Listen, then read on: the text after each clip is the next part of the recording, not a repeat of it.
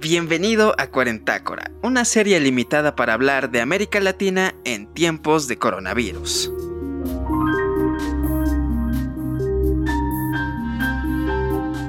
Y en esta semanita vamos a hablar acerca de los niños, el papel de estos pequeños en medio de la pandemia que estamos viviendo, qué creen ellos, qué cosas podemos hacer, ciertas medidas de seguridad que ya se nos han comentado varias veces, pero que en algunas ocasiones decimos, mm, bueno, tal vez yo no vivo con niños, pero mi primo sí, mis tíos, etcétera. Pero bueno, vamos a darle inicio a este episodio muy interesante que teníamos planeado desde hace algunas semanas y que por fin hoy podemos darle rienda suelta. Mi querido Paco, ¿Cómo te encuentras el día de hoy? El día de hoy me siento bien, eh, estoy bien, todo, todo cool, todo funcionando al 100 como dicen los chavos. Eh, creo que todo va tornando un camino muy, muy raro de repente.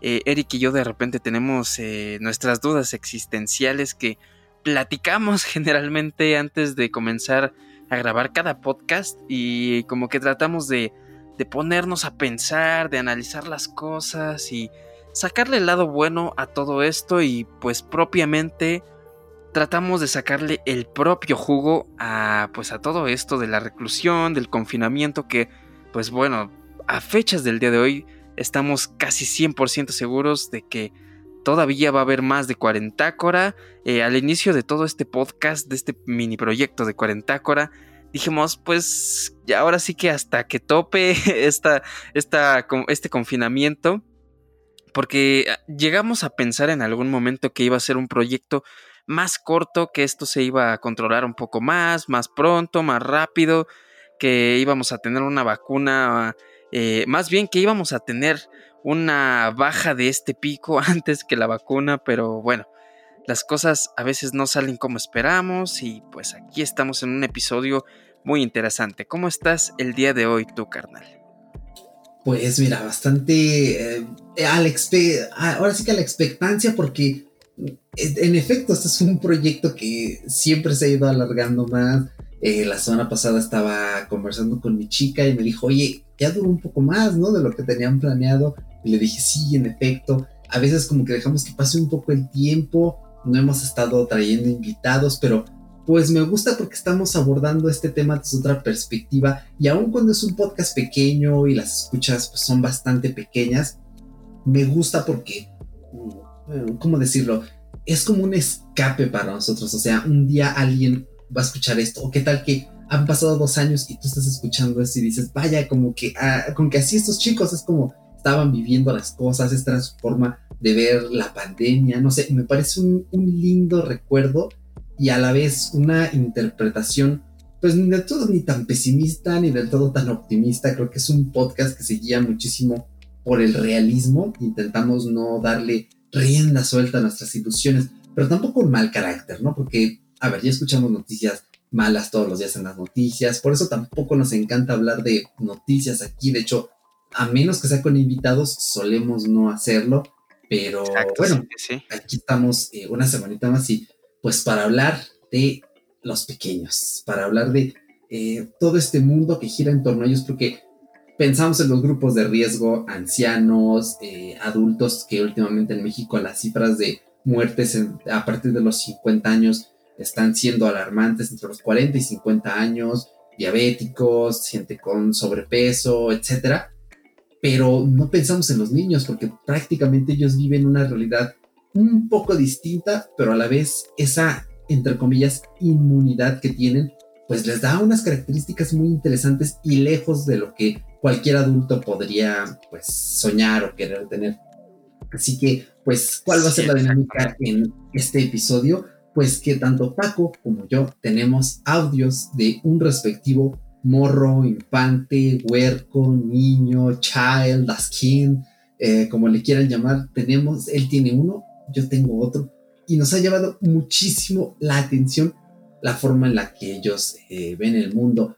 Antes de todo esto, pues también queremos contextualizar eh, un poquito. Paco y yo estuvimos leyendo unos artículos de información internacional, de algunas instituciones, Entonces, bueno, para ponernos un poquito eh, dentro de esta atmósfera niñil, esta atmósfera de infantes, pues eh, vamos a primero meterte un poquito la estadística, porque entre los aproximadamente 150 mil casos de COVID-19 en Estados Unidos entre el 12 de febrero y el 2 de abril, solo 2.500, es decir, un 1.7% de, este, de estas personas que se enfermaron se dieron en niños. Y esto fue muy similar a lo que se ha reportado en otros países como China e Italia. Entonces, ya tenemos que ir preparados para pensar que los niños en efecto se enferman menos y que únicamente aquellos que padecen diabetes, afecciones cardíacas, afecciones genéticos o enfermedades que afectan el sistema nervioso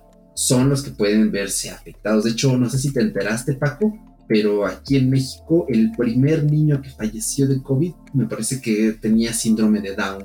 Entonces, sí, pueden estar en el grupo de riesgo, pero varía un poco, ¿no?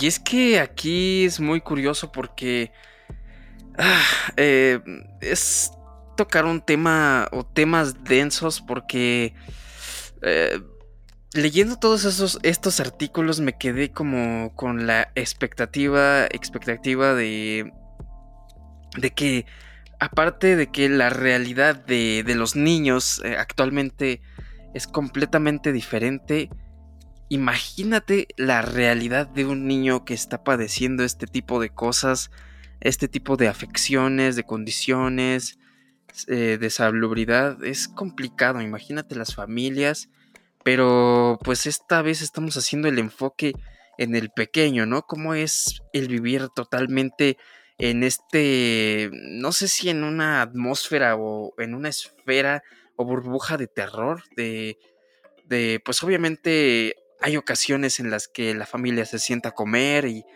pues generalmente tratan de mantener su atención en algo que pues pueda beneficiar hasta cierto punto y algo beneficioso a la actualidad o considerado beneficioso es mantenerte informado sobre estadística de coronavirus. Imagínate nada más el niño escuchando todo eso y viviendo este tipo de pues afecciones, de condiciones extrañas o o poco comunes en pequeños es como de pensarse, ¿no? Te saca mucho de onda y ponerte en el lugar de ese pequeño debe ser muy complicado porque imagínate nada más esa pequeña eh, vivencia, ¿no? Esta, este ponerse en sus zapatos de uno de estos pequeñines, a lo mejor y de vez en cuando alguna familia saca a, a un niño, no sé, a caminar y vámonos a la casa, ¿no? Imagínate el temor o simplemente el no hacer eso con un miembro de la familia. Creo que debe ser muy duro y más si es un pequeño de edad tan corta. Eh, bueno, aquí ya se hace un brecho, ¿no? También porque hay niños que piensan ya más que otros, ¿no?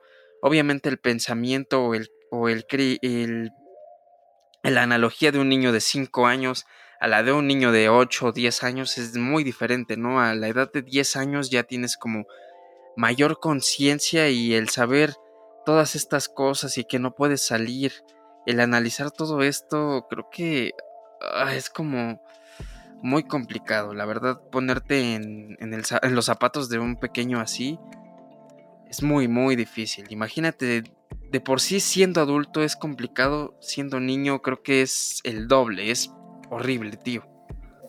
Claro, de hecho, a lo mejor tú, bueno, estaría interesante que lo platicaras para aquellos que estamos aquí en México y los que estén más o menos en nuestro rango de edad. Cuando fue toda eh, la epidemia de, AH, de AH1N1, perdón, el virus de la influenza, el virus aviar, eh, pues nosotros nos tocó vivirlos de niños. Teníamos, bueno, en ese tiempo yo tenía 10 años, me parece que tenías 11, no, yo tenía 9 y tú debiste haber tenido 10, 11 años. Y la verdad no recuerdo muchísimas cosas de ese entonces, solo que sí era importante no ir a la escuela, dejamos de ir a la escuela, ah, no había mucha gente, yo me acuerdo que miraba la ventana y no había mucha gente. Uno de los recuerdos más vividos es haber ido a la tienda por unas papas. Es las cosas que más me acuerdo. Yo iba por la calle y decía, no, pues está este, medio intenso lo del virus porque no hay nadie aquí Y también recuerdo muchísimo eh, a familiares platicando eso de, ah, es que eh, un amigo del trabajo tiene un primo que es enfermero, que dice que sí, que hay mucha gente en el hospital, que los tienen que meter en agua con hielos porque les da mucha fiebre, lo típico. Entonces, más allá de eso, no tengo muchos recuerdos. ¿Qué, qué tal de tu, del lado de tu cerebro, Paco? Fíjate que yo no tengo tampoco muchos recuerdos de, pues, de todo este extraño virus de hace 10 años. Eh, recuerdo solo vagamente unas cositas, ¿no? Recuerdo, digo, en ese entonces sí tenía 10 años, tú tenías 9. Em, recuerdo que eh, fuimos a visitar en plena pandemia a, una tía en, Cuernavaca, que vivía en Cuernavaca. Y el plan era que nos quedáramos prácticamente toda la reclusión en ese entonces con ella, para que pues estuviéramos todos juntos. Eh, jalamos a, nuestros familiares, nos fuimos para allá. Eh, en ese entonces las medidas de seguridad y de, de, prevención como que no estaban tan bien difundidas. Bueno, al menos eso es lo que yo recuerdo.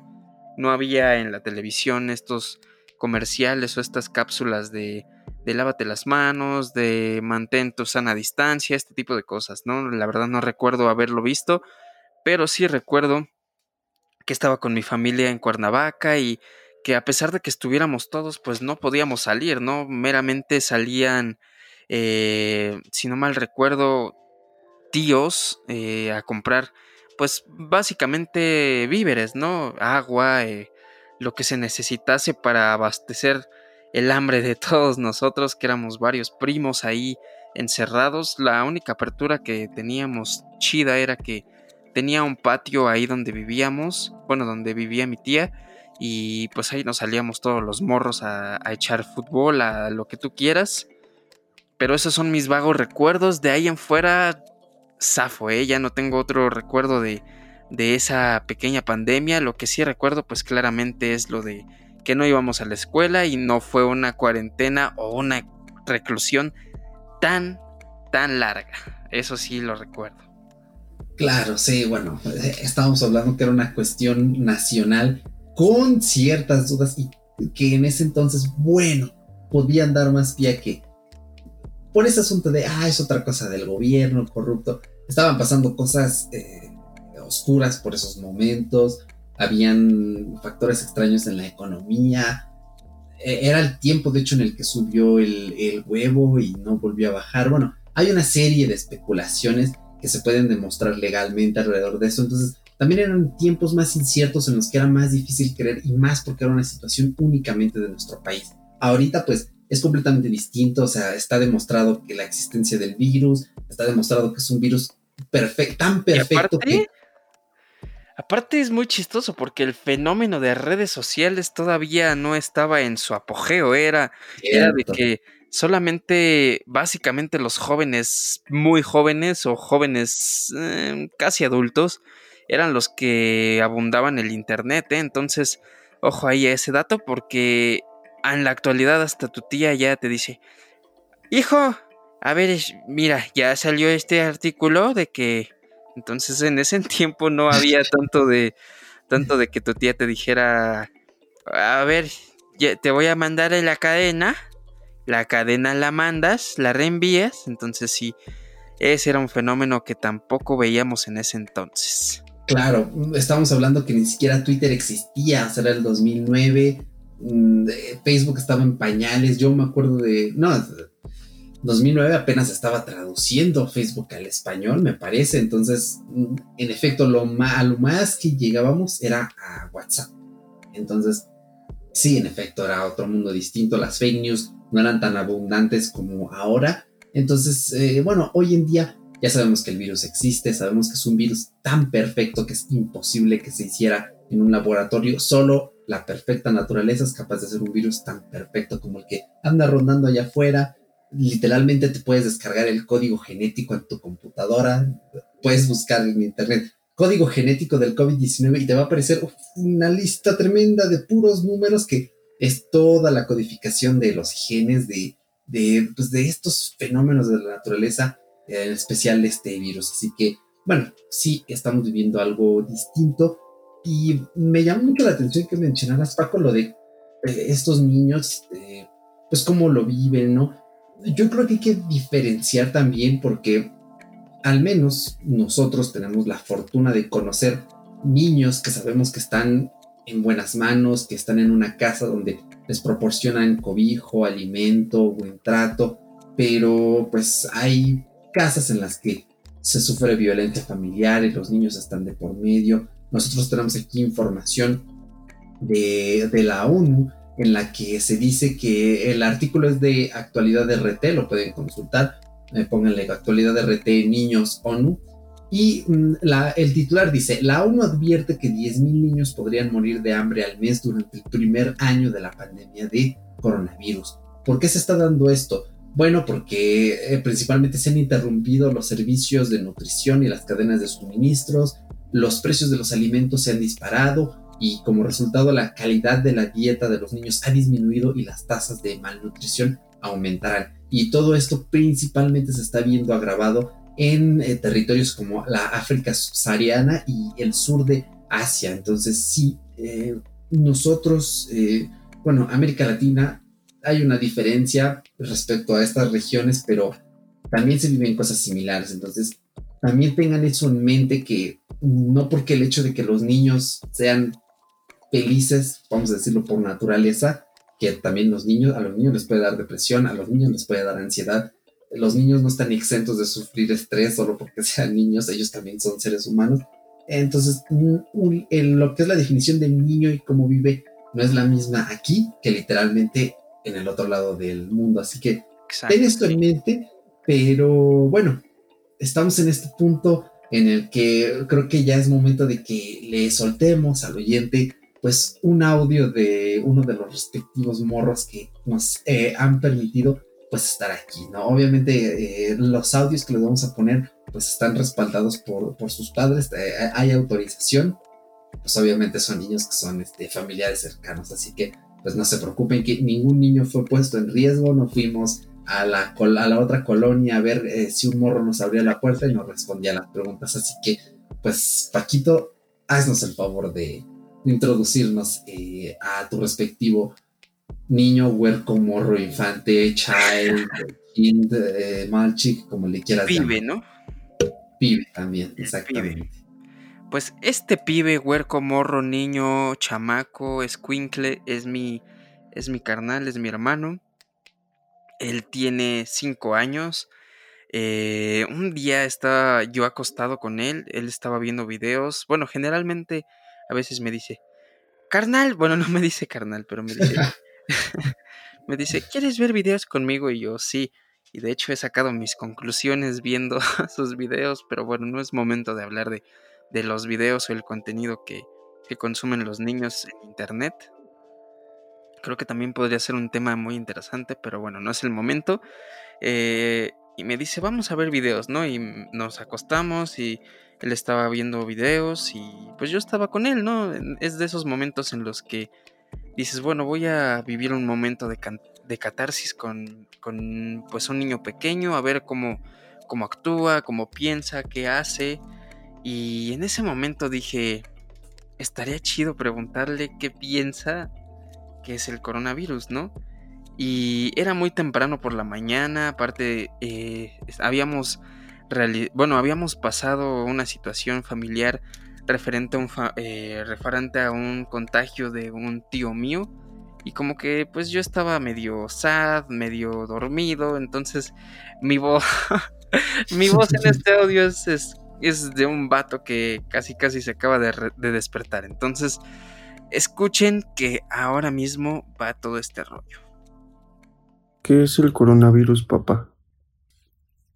¿Sí sabes qué es el coronavirus? Sí, es un virus. ¿Y qué hace ese virus? Te mata cuando estás muy mucho mucho tiempo ahí en afuera. ¿Afuera? ¿Afuera en dónde? En la calle. Pero si estás adentro no te mata. Entonces te tienes que quedar en casa. Y pues básicamente es ese el audio del juicio de un niño de 5 años. Eh, digo, creo que es generalmente lo que él ha escuchado o ha deducido.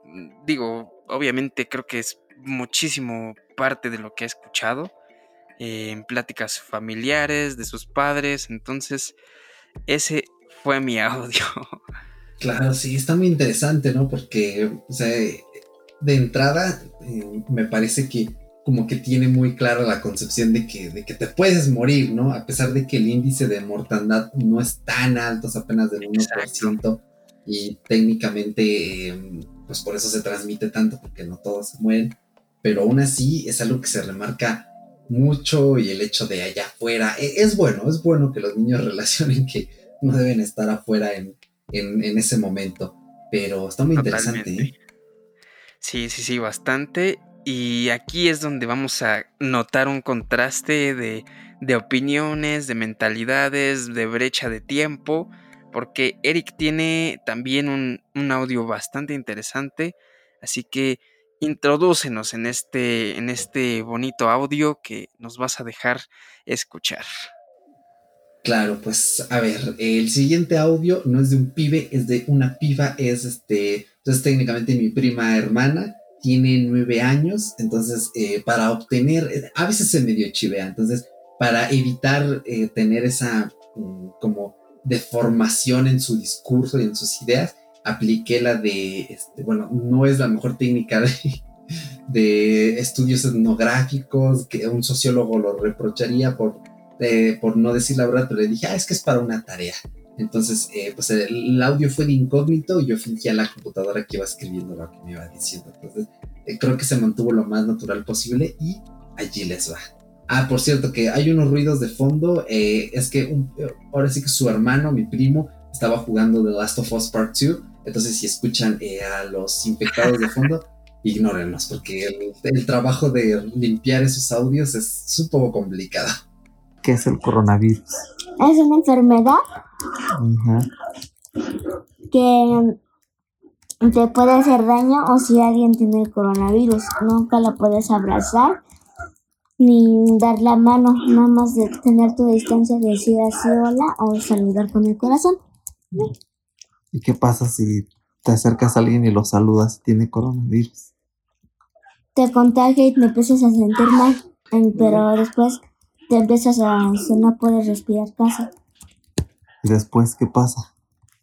Después ahí estás tosiendo y te sientes muy mal y te tienen que llevar al hospital, pero si te llevan al hospital te ponen algo para que te mueras, unos medicamentos que, que no tienen etiqueta y que hacen que te mueras. ¿Y tú ya fuiste al hospital o cómo te enteraste del medicamento que no tiene etiqueta? Así nada más, en las noticias dijeron. ¿Ah, sí dijeron en las noticias eso? ¿Y tus amigos no tienen coronavirus? No. ¿No?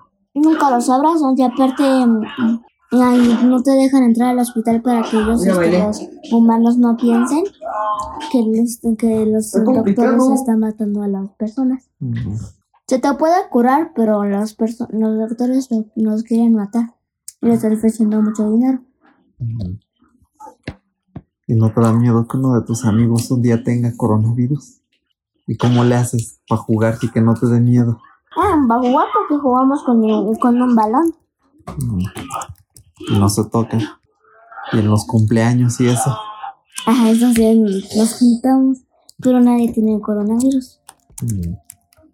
Bueno, pues ahí está el, el, audio. Ahí se escuchaban los teclazos. Intenté limpiar los sonidos del The Last of Us lo más que se pudo tristemente en ese momento no se me ocurrió decirle a mi primo, oye, ponte los audífonos, por favor.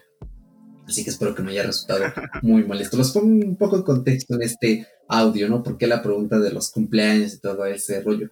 Porque em, eh, creo que ya les había platicado que, eh, pues, mis tíos que trabajan por acá, eh, ellos no viven aquí, viven este, a las afueras de la ciudad. Entonces viven en, pues, estas unidades habitacionales Em, pues prácticamente donde hay muy pocos casos en el municipio en el que viven, a lo mucho se habían confirmado dos, tres casos, eh, entonces, bueno, por eso vemos que dependiendo la zona, los niños tienen eh, pues esta capacidad de salir a jugar con otros niños, porque Paco no me dejará mentir, eh, nosotros que crecimos aquí en la ciudad, realmente era muy difícil salir a jugar a la cuadra con niños. Uno, porque no sabía si había niños. Dos, porque pasaban carros. Tres, bueno, ya otros motivos influirán que eran igual de importantes, pero, pero ella no, tampoco es que vive en el campo, sino que pues es una unidad, hay otras casas, por ende hay otros niños y tienen espacio para jugar porque no hay carros molestando cada,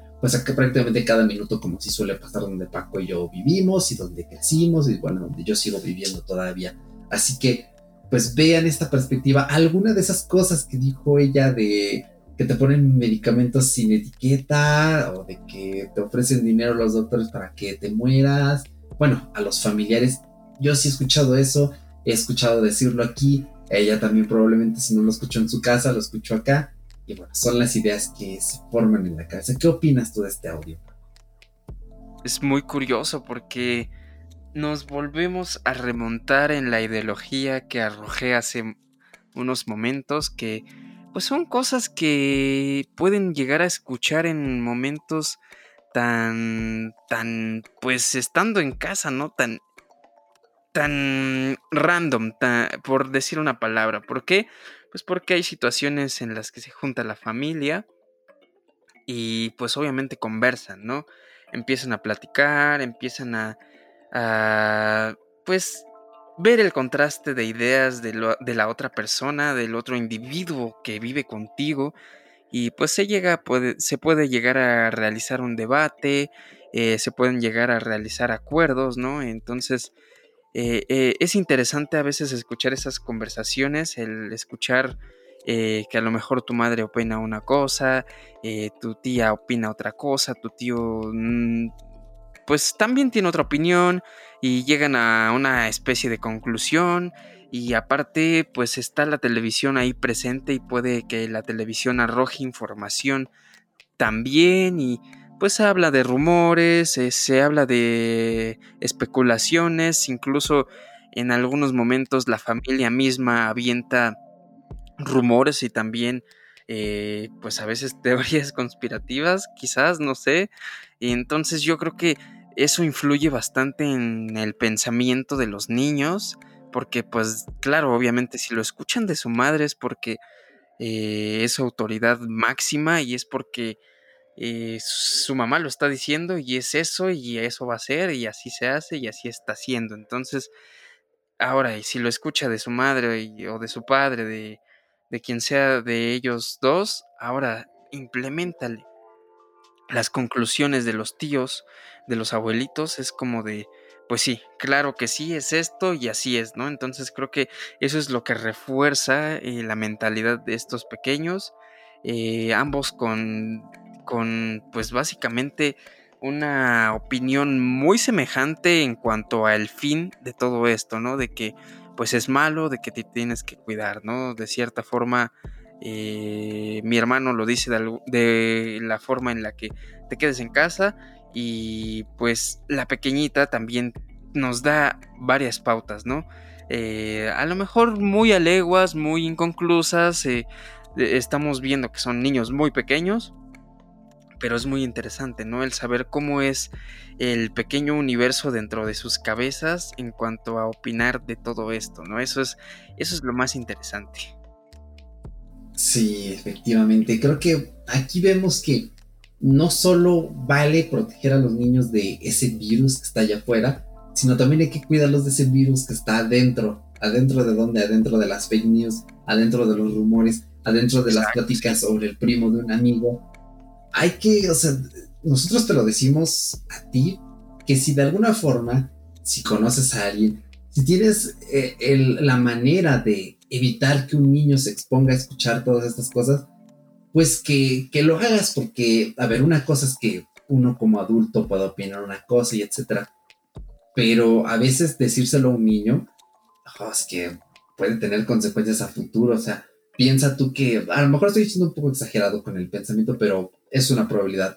Pon tú que los niños crecen con esa mentalidad de, no, es que te inyectan con algo. A lo mejor así empezaban eh, la gente que ahora es antivacunas a escuchar esta clase de cosas. Imagínate que 30 años, esperemos que no, viene otra pandemia y ahora estos niños se convierten en esas personas que vemos hoy día que no dicen que no existe el virus, que no les pasa nada, que no se van a poner el tapabocas porque no es necesario, o estas personas que han descubierto que el COVID-19 también se llama planovirus. ¿Por qué planovirus? Porque nada más están viendo a ver qué están planeando, ¿no? Para hacer. Entonces, este. Sí, yo también cuando lo escuché la primera vez dije, ah, bueno, ahí se apliqué un, un chido tu cotorreo, ¿eh?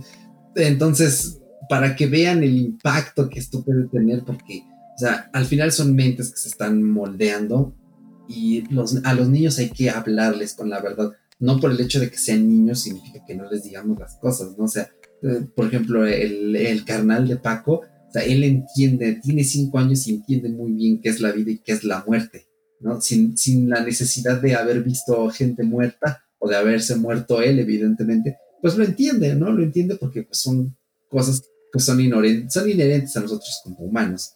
Entonces, pues eh, véanlo de esta forma y también encontramos una página de, bueno, es una subpágina de, que hecha por el gobierno aquí de México, es coronavirus.gov.mx, diagonal niñas, guion y guion niños.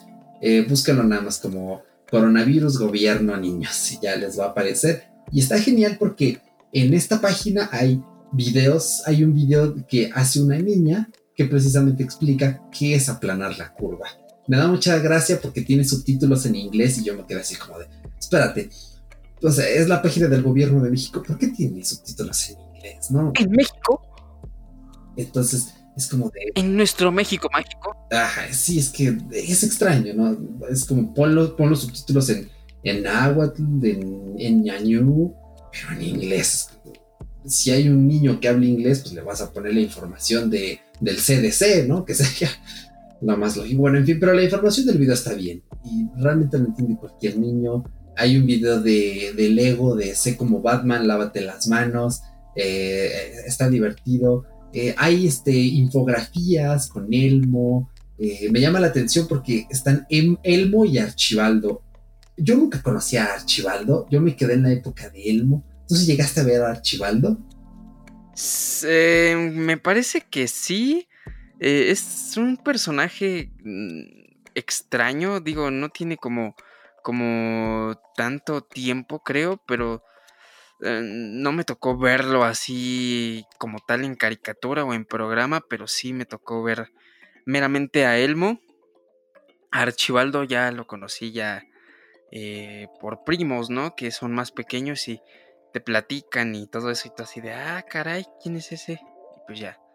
Ah, pues es ese, te voy a enseñar el video y ya te pones el video, ¿no? Entonces, ay, mi primo. Pero bueno, pero nada más así lo conocí. Sí, sí. no, yo nunca me había enterado de Archibaldo. Bueno, hay infografías de por qué nos enfermamos, nuevas formas de decir hola, hay cuentos, por ejemplo, Rosa contra el virus, mi héroe eres tú, el escudo protector contra el rey virus.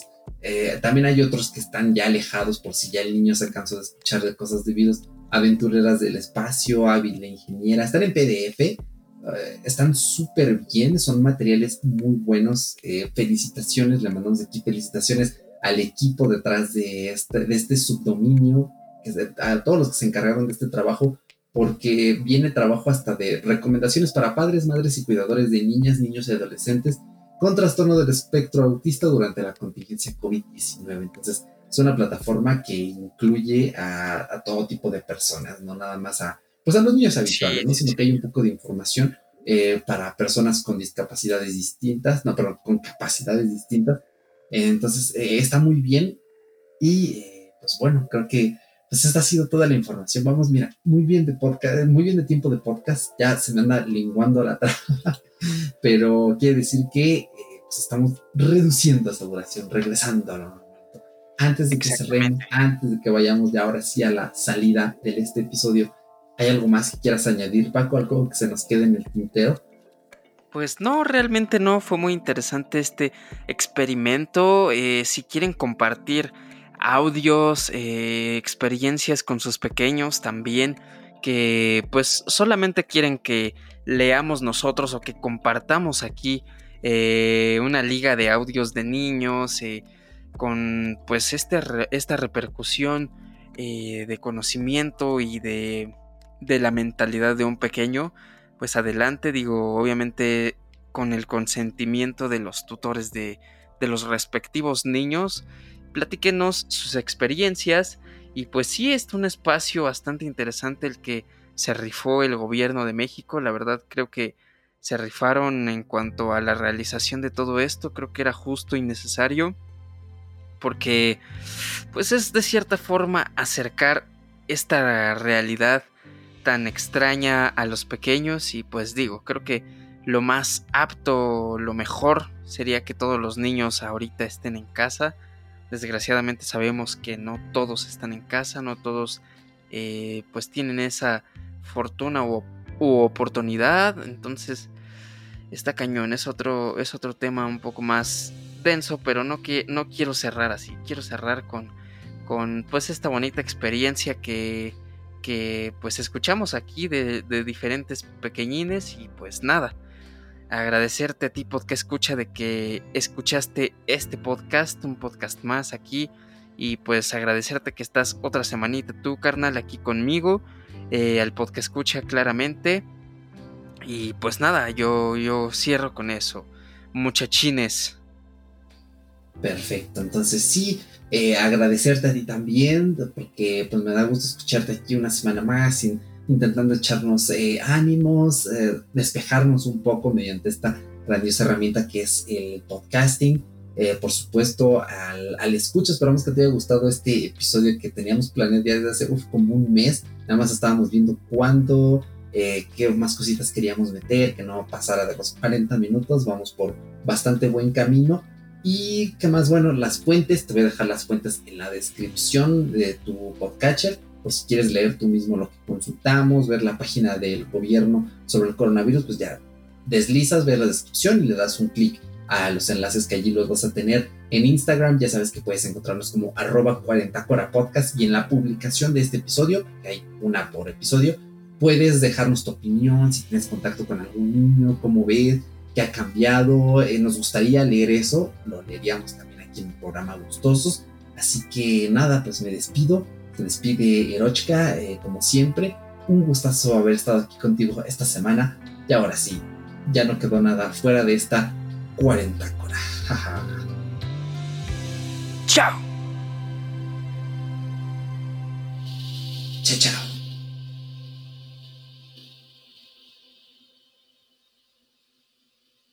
Oye, ¿qué es el coronavirus? ¿No te acuerdas? Yo te lo dije que mata a todo el mundo. ¿Pero qué es? Pues es un virus. ¿Qué hace?